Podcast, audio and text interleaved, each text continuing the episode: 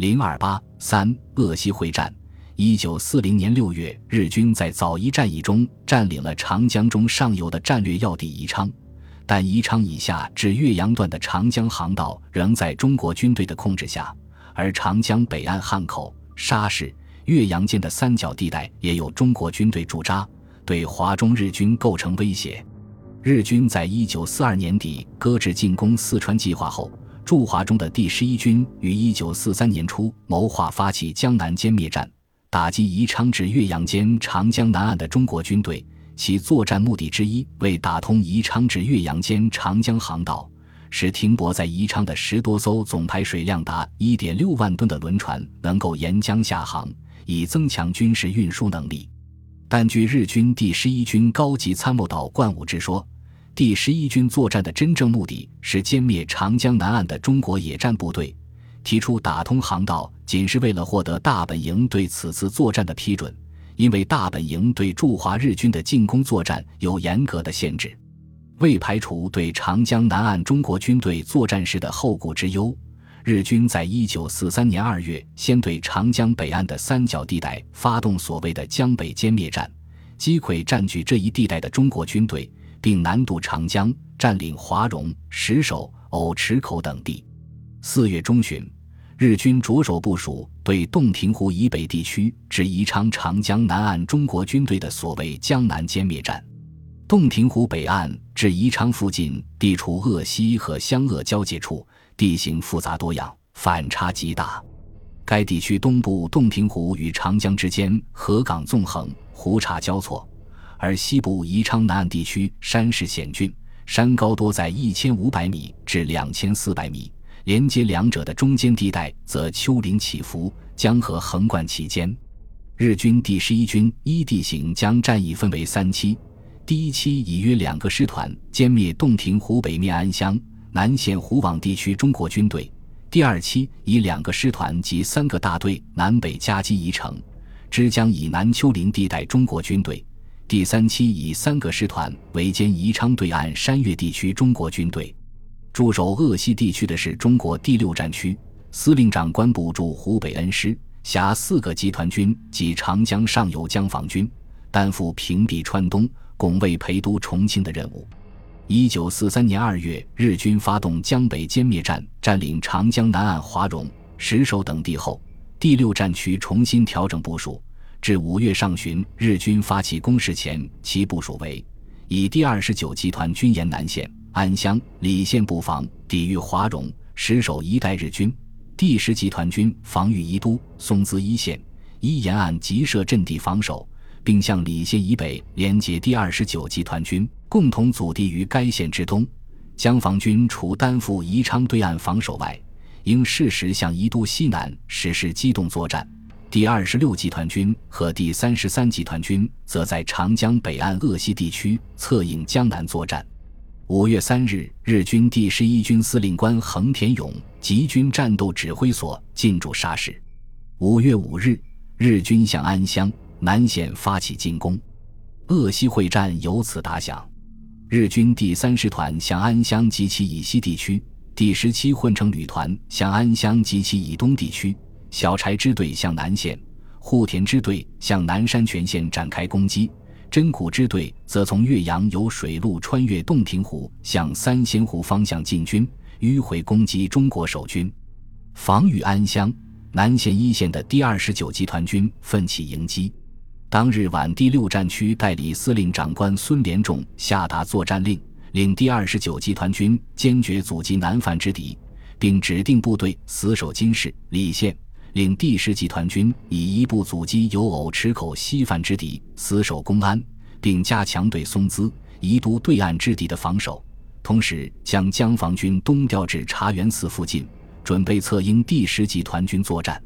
六日，中日军队展开激战，中国守军伤亡重大。防守麓湖山阵地的第四十五团团长陈舍藩、营长李亚安均壮烈殉国。暂五师师部军事队一百二十余名官兵在激战后仅余二十余人。五月六日晚，蒋介石电令孙连仲：一查三峡要塞扼四川门户，为国军作战之枢轴。无论战况如何变化，应以充分兵力坚固守备。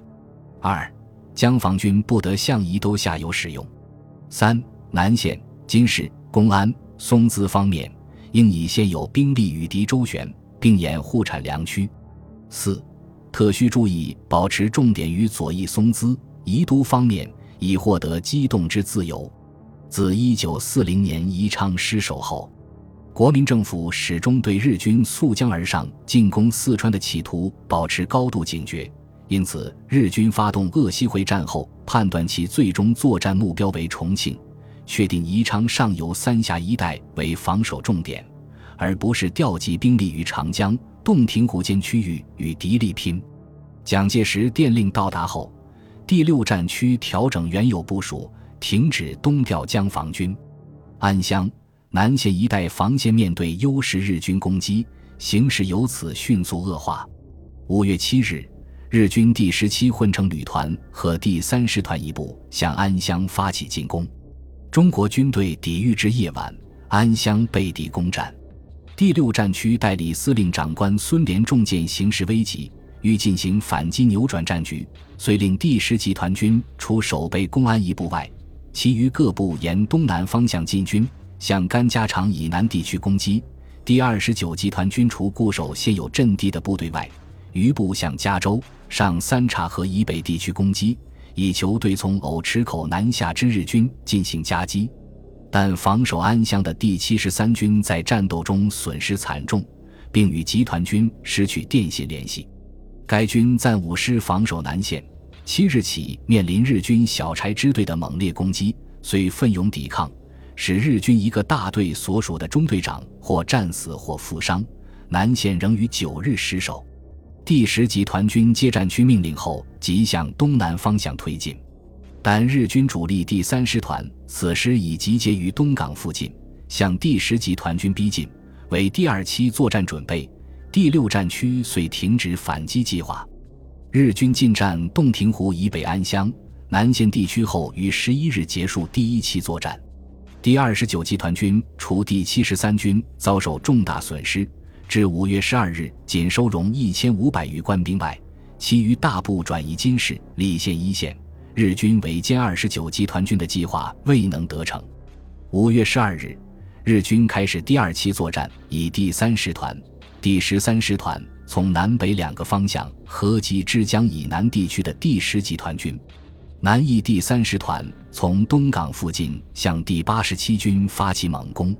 第八十七军无法抵御日军攻势，孟西寺、张家场、东岳庙于十三日先后失守。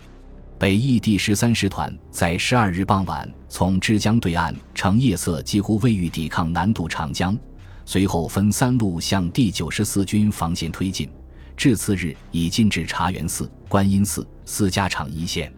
第十集团军判断日军有在司家场、西斋一带加工歼灭我军企图。遂令部队往茶园寺、司家场、官桥、张家场支线以西地区转移。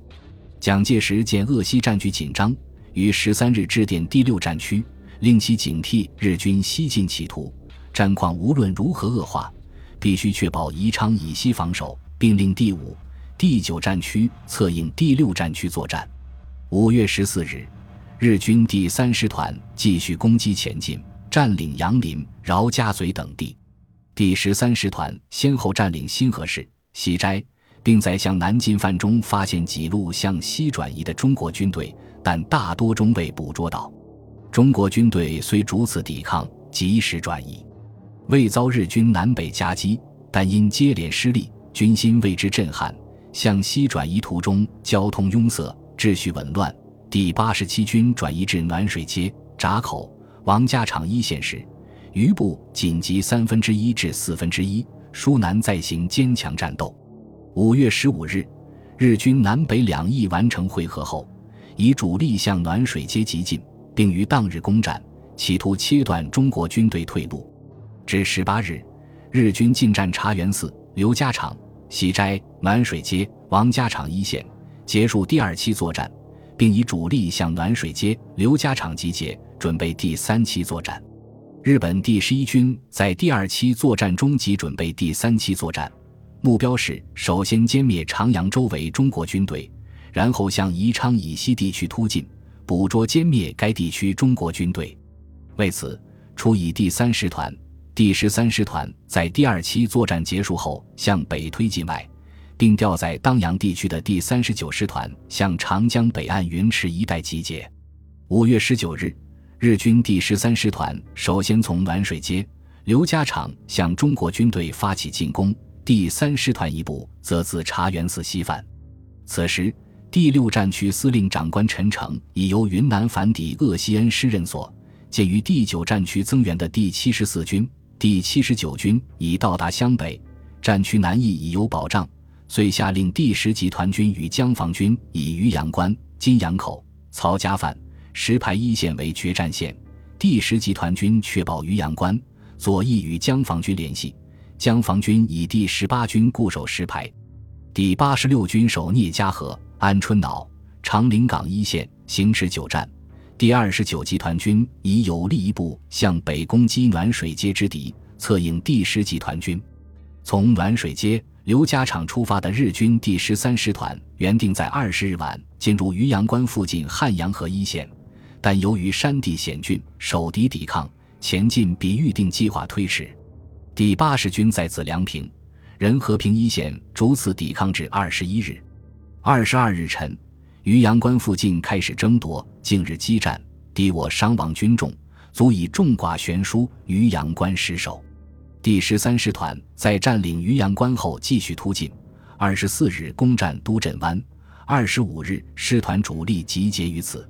日军第三师团于十九日袭占王家饭后，因等待后续部队，至二十一日才分兵三路攻击前进，占领聂家河等处。并于当日夜间进入汉阳河北岸地区，次日进驻模式。随即根据第十一军需要迅速消灭长阳附近之敌，准备在宜昌西方地区进行决战的指令，向长阳北进。二十三日，第三师团渡过清江，二十四日占领长阳。在长江北岸的日军第三十九师团于二十二日于云池附近渡江西返，次日进占燕家坨。并根据军部以全力向偏岩方面前进的命令，向长阳北面的偏岩推进，沿途与中国军队顽强抵抗，至二十五日黄昏攻占偏岩。日军在攻占都镇湾、长阳、偏岩一线的同时，驻宜昌部队也渡过长江，使日军于宜昌西岸地区兵力已逾六万，并已打通宜昌下游长江航道。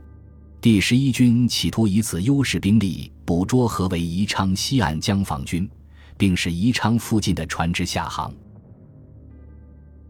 本集播放完毕，感谢您的收听，喜欢请订阅加关注，主页有更多精彩内容。